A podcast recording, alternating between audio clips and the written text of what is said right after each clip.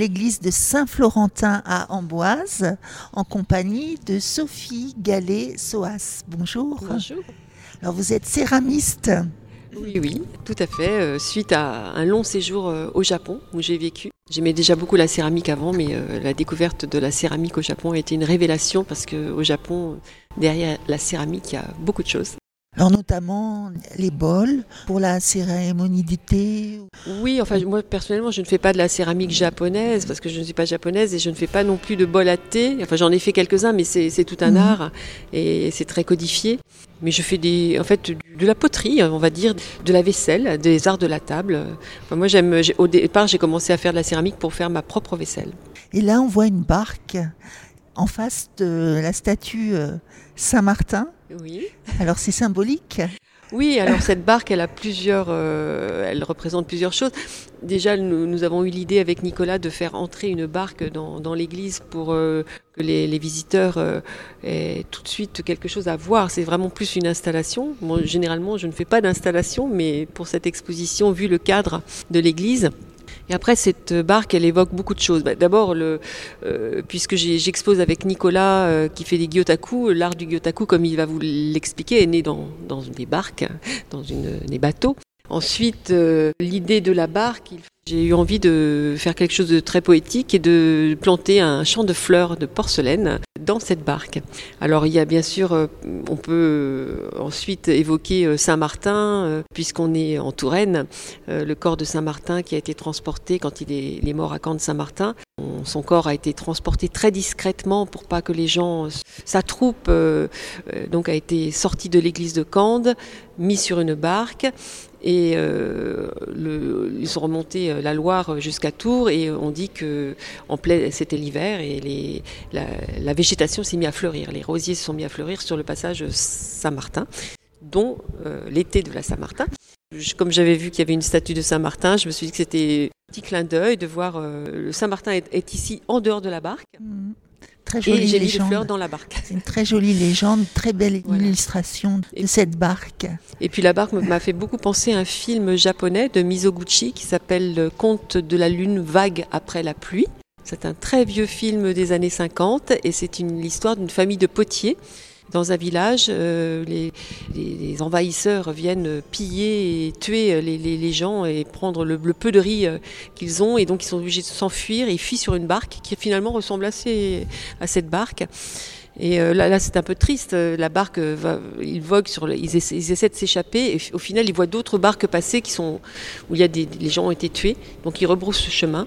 Et moi, j'ai vu les temps troublés qu'on vit actuellement. Je me suis dit que, puisque le thème de cette exposition est de la Loire à la mer du Japon, cette euh, barque euh, pouvait symboliser un peu d'espoir, on va dire, durant la période difficile qu'on traverse. Très bien. Alors on va passer à Nicolas et les diotakistes. C'est peut-être moi qui ai inventé le mot. Je sais pas si ça doit pas. C'est un néologisme. Un néologisme, tout à fait. Ça vient donc de, de gyotaku, donc euh, en japonais, gyo poisson et taku empreinte. Donc euh, l'art du gyotaku, c'est un art d'abord d'empreinte, de faire des empreintes de poissons avec une technique euh, artisanale tout à fait codifiée. Et au 19e siècle, il y avait beaucoup de calligraphes au Japon de dessinateurs et la légende dit que c'est un samouraï, mais les samouraïs étaient les personnes les plus éduquées, qui a pris une empreinte de dorade, empreinte qu'avait dû faire un pêcheur ou qu'il a fait lui-même suivant la technique des pêcheurs, mhm. et il a posé une calligraphie qui n'a plus bougé depuis le 19e siècle et qui dit le nom du poisson, l'endroit où il a été pêché, le poids et le nom du pêcheur s'il est différent, et un petit poème, parce qu'ils étaient tous très poètes, euh, s'ils avaient envie. Et c'était ces petits gyotaku étaient des cadeaux qu'on faisait aux gens très riches. Et donc on en retrouve encore, euh, estampé 18e. Euh. L'art a perduré, est passé dans tout l'arc asiatique, du Japon en Corée, en Chine. Donc on trouve des gyotaku avec des, des kenji, avec des, des idéogrammes coréens, chinois ce qui correspond bien à mon travail puisque j'ai eu deux calligraphes différentes, une calligraphe chinoise et une calligraphe japonaise. Et la troisième sera coréenne. Et la troisième sera coréenne. Mais pour l'instant, Tomoko, qui est la dernière calligraphe, a envie de, de, de, continuer à travailler avec moi et moi aussi j'ai envie de continuer à travailler avec elle. Et alors le travail se fait une fois le dessin fini ou... Alors, la technique est assez simple, donc c'est une technique de vraie empreinte, d'empreinte inversée, comme on pourrait faire sur tout objet. On prend l'objet, on l'enduit d'encre de Chine, on enduit le poisson d'un mélange d'encre de Chine et d'eau, et on pose un papier à calligraphie très fin dessus, et avec la main on vient chercher toute l'encre qu'on a posée sur le poisson. Quand on retourne, on a l'empreinte inversée du poisson. Et là, il y a des calligraphes qui s'arrêtent, qui font juste, qui mettent leur tampon en faisant l'œil. On fait toujours l'œil parce qu'on ne met pas d'encre dans la fosse euh, optique, sinon ça serait tout noir. Donc on fait vivre le poisson en dessinant l'œil. Et moi j'ai choisi de donner à voir les poissons dans toute leur complexité. Donc je prends des photos avant d'enduire les poissons. Je passe très longtemps à refaire tous les détails anatomiques du poisson. Et donc on voit des poissons euh, vraiment euh, très complexes. On voit tous les détails morphologiques. Et c'est ça que j'aime. Et toutes les tailles le plus grand ici fait 1m23, c'est une courbine atlantique. Et le plus petit, c'est un petit pagre euh, avec des dents à manger des pommes qui euh, doit mesurer 15 euh, cm. La mascotte, c'est un peu le poulpe ici. Alors, voilà, j'ai toujours eu peur de faire les poulpes. D'abord, ça a 8 bras. Donc je me disais, mais comment ils font pour faire Octopus. Octopus vulgaris, qui celui-là, celui que vous verrez dans l'église, c'est un, poulpe de roche, différencié des poulpes de sable. C'est une petite différence anatomique, c'est qu'ils ont, euh, sur chaque bras, ils ont deux euh, rangées de ventouses, alors que le poulpe de sable n'en a qu'une. Hmm. Petit détail, en fait, c'est une histoire de disposition de bras, et parce qu'une fois qu'ils sont bien disposés, bah, c'est comme un poisson et on arrive, à, on arrive à les reproduire assez facilement. Après, il y a beaucoup de travail à cause des huit bras. Mhm. Évidemment, un seul bras, ça serait plus vite fait. Alors, il y a les nageoires aussi qui est commun à votre travail, euh, les petites nageoires. J'ai fait quelques bols euh, c'est des nageoires? Ah oui, alors euh, oui, oui, tout à fait. En fait, c'est ces petits poissons volants ou, qui ressemblent à des nageoires. Voilà, je, je, devais, je pensais faire une plus grosse installation, j'en ai beaucoup, mais c'est pas possible ici de. Sur les piliers de l'église. Euh, donc, euh, le commencement de cette exposition a eu lieu en 2019. Il y a eu le confinement. Vous avez eu le temps de pêcher quand même. Sans exposition. Ça a été un peu long. Et là, c'est la reprise, c'est la première exposition. Et d'être dans un endroit aussi magnifique, c'est vraiment un, grand bonheur. Ma première expo, c'était, j'étais invité d'honneur au championnat de France de sushi. Alors c'était dans quelle ville euh À Paris, à, Paris. porte de Versailles. Euh. Oui, nous avons eu l'honneur euh, dimanche dernier d'avoir la visite du champion de France de sushi 2022. Le vernissage aussi, on peut en parler? Quelque chose d'unique? Ah oui, le Kagami Biraki. Voilà, j'osais pas le dire. Oui, je crois que ça a marqué beaucoup les esprits. et le créateur du Salon du Saké à Paris est venu il nous a proposé euh, de venir, non seulement de venir pour le vernissage, mais aussi d'apporter tout le matériel pour euh, faire la cérémonie du Kagami Biraki. Et c'est une cérémonie qui en fait euh, précède tout événement important, même un, mariage ou une exposition si vous voulez que je vous explique en deux mots ce que c'est. Alors Kagami Biraki, c'est l'ouverture du miroir. Enfin, c'est ce que cela veut dire. C'est-à-dire qu'on apporte un petit tonneau dans lequel on met du saké et sur le tonneau, il y a un couvercle en bois. Et les, élus, les représentants, les personnes importantes de l'événement, ça peut être les mariés, si, c'est au cours d'un mhm. mariage, euh, se saisissent d'un maillet. Et il y a une formule, pas magique, mais quand même. Et au, bout de, voilà, de trois, trois fois, on soulève le, maillet. À la troisième fois, tout le monde euh, tape sur le couvercle du tonneau pour que euh, le couvercle donc Éclate. le soit tous un peu éclaboussés par le saké contenu dans le, tonneau. Et donc nous avons eu euh, la chance de faire ce Kagami Biraki en compagnie donc du directeur euh, du salon de saké qui s'appelle Sylvain Huette. Et on a eu beaucoup de chance euh, qu'il vienne de Paris. Et, nous avons eu aussi la chance d'avoir la présence de monsieur Shinichiro Oe, qui est le représentant de la préfecture du Yogo au Japon. C'est une des plus grandes régions, c'est la région de, de Kobe. Et, donc il n'y a qu'un bureau représentant une préfecture à Paris, c'est la préfecture du Yogo. Et M. Oe a fait l'aller-retour en train, mais vraiment l'aller-retour pour le, vernissage. Et il a participé euh, au Kagami Biraki. Et euh, c'était vraiment un honneur de l'avoir un grand C'est vous qui pêchez les, euh, les poissons Quelques-uns. Quelques-uns. Et quel rapport entre euh, de pêcher et puis de, le mettre euh, en lumière, quelque, cette éternité? Comment on peut expliquer Quel est le rapport d'abord déjà de cette Entre les pêcheurs et, et, les gyotaku. Je pense que de toute façon, l'art de l'empreinte, c'est un art de pêcheur. Et, comme le dit Sophie, ça a été inventé sur des barques. C'est qu'ils ont, ils ont pêché dans le filet des poissons, une sèche qui a rendu de l'encre sur les poissons. Et quand ils ont laissé les poissons sur le pont, quand ils ont soulevé les poissons, ils avaient l'empreinte du poisson. Et c'est comme ça qu'a été inventé les empreintes pour montrer aux copains les prises qu'on avait fait. Je suis à peu près persuadé que c'est une découverte de hasard. Donc c'est le rapport avec la pêche et les pêcheurs, c'est montrer ces prises. Il n'y avait pas d'appareil photo à l'époque. Ils ont fait comme ça. Et après, l'art du gyotaku, donc c'est l'empreinte de poisson plus la calligraphie. Donc ça, c'est une invention intellectuelle de dire on va poser l'art du gyotaku, on va faire des gyotaku qui seront des cadeaux et qui seront comme ça définitivement dans le temps. Tout a commencé comme ça, c'est incroyable. C'est le pays de l'estampe aussi. Exactement, exactement. On va commencer sur le l'arrêt. L'arrêt. Donc ça, c'est une, une raie. Tous les noms des poissons ont des noms d'empereurs romains. Hein. Raya clavata, Acipenser barii. Enfin, on pourrait penser que c'est des, que c'est des Romains, des, des noms latins. Raya clavata, la raie bouclée. Donc en fait, c'est le premier poisson que j'ai fait en empreinte parce que j'avais de l'encre de sèche, j'avais des feuilles de, de papier canson, j'ai pêché une raie. J'ai dit, je vais essayer de faire une empreinte.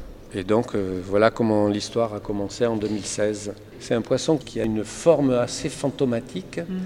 très impressionnante. Et elle nous regarde, hein. les yeux sont ah superbes. Elle, nous regarde, c'est vraiment. Euh, elle nous interroge. Et puis on voit les deux yeux, tandis que sur les autres poissons, euh, ils sont pris à voilà les profils égyptiens.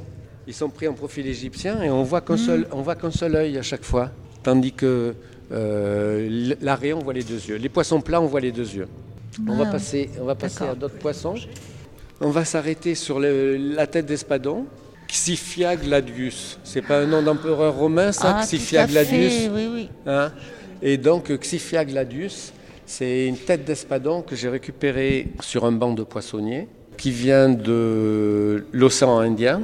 Donc j'ai un peu honte, mais elle était déjà là. Donc c'est pas moi qui suis responsable. Mais comme on n'a plus de poissons dans nos mers, on vit de la mer indienne maintenant. Et donc ils arrivent par, euh, ah. par avion à Orly et on peut manger de l'espadon de, de, mer, de mer indienne euh, sans problème. C'est un poisson assez spectaculaire puisqu'il a une épée euh, qui est presque aussi longue que le corps. C'est une, empreinte assez difficile à faire. Elle, est, mm. elle est, bien noire. Donc elle est bien fine aussi. Oui, bien sûr. Il y, a, des... Et ce poisson a été, c'est ma nouvelle technique, il a été marouflé sur un drap de chanvre, mm-hmm. ce, qui donne, euh, à la, ce qui donne beaucoup de lumière. Une belle texture, oui. Ah. Ah, c'est une texture incroyable. Euh, Tomoko, la calligraphe avec qui je travaille, a fait une calligraphie euh, magnifique.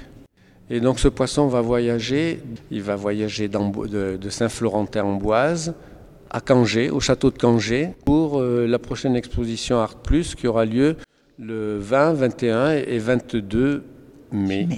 Avec 74 autres artistes qui, m'entourent, ah. ou c'est moi qui les entoure, je ne sais pas. Donc je vais peut-être passer le, micro à, à, Sophie pour qu'elle nous parle un peu de ces céramiques. Des céramiques en grès et en porcelaine. Oui, oui, il y a plusieurs euh, techniques. Alors, il y a du grès noir euh, lisse, grès... Euh, Tout à fait. Là, on est resté dans le noir et blanc pour une certaine harmonie avec les gyotaku. Là, il y a essentiellement de terre, du grès et de, la, et de, la, porcelaine. Ce qui est blanc, c'est de la porcelaine, et ce qui est noir est du grès, mais différents grès, grès, grès noir, comme pour le poisson, et des grès très lisses, qui, donc, sur lequel les, mailles ce qu'on appelle un émail temoku, c'est le nom de cet émail noir que l'on fait nous-mêmes, très lisse. Après, j'ai fait des, coulures, euh, un geste avec blanc. C'est la main de l'homme. Donc il y a plusieurs techniques. Là, ces plats sont, des plats qui ont été tournés euh, autour. J'ai moulé sur euh, des formes avec des tissus. C'est la même technique que pour les petites fleurs minuscules en porcelaine dans la barque, qui sont elles-mêmes moulées sur des toutes petites formes avec des tissus. En fait, quand, la terre sèche, je décolle euh, le tissu et ce qui, ce qui donne tous ces plis, corrige un petit peu la, forme, mais à peine en fait. Et je, fais beaucoup, beaucoup de pièces et après je les assemble en fonction de, la forme. Ça donne très beau, c'est comme les, les matrioshkas, ça s'emboîte voilà. aussi. L'idée est née euh, il y a 11 ans puisque en fait, j'ai eu l'occasion de faire euh, une pièce pour la remise d'un prix littéraire au Seuil, juste après le, tremblement de terre et l'accident de Fukushima. Mhm.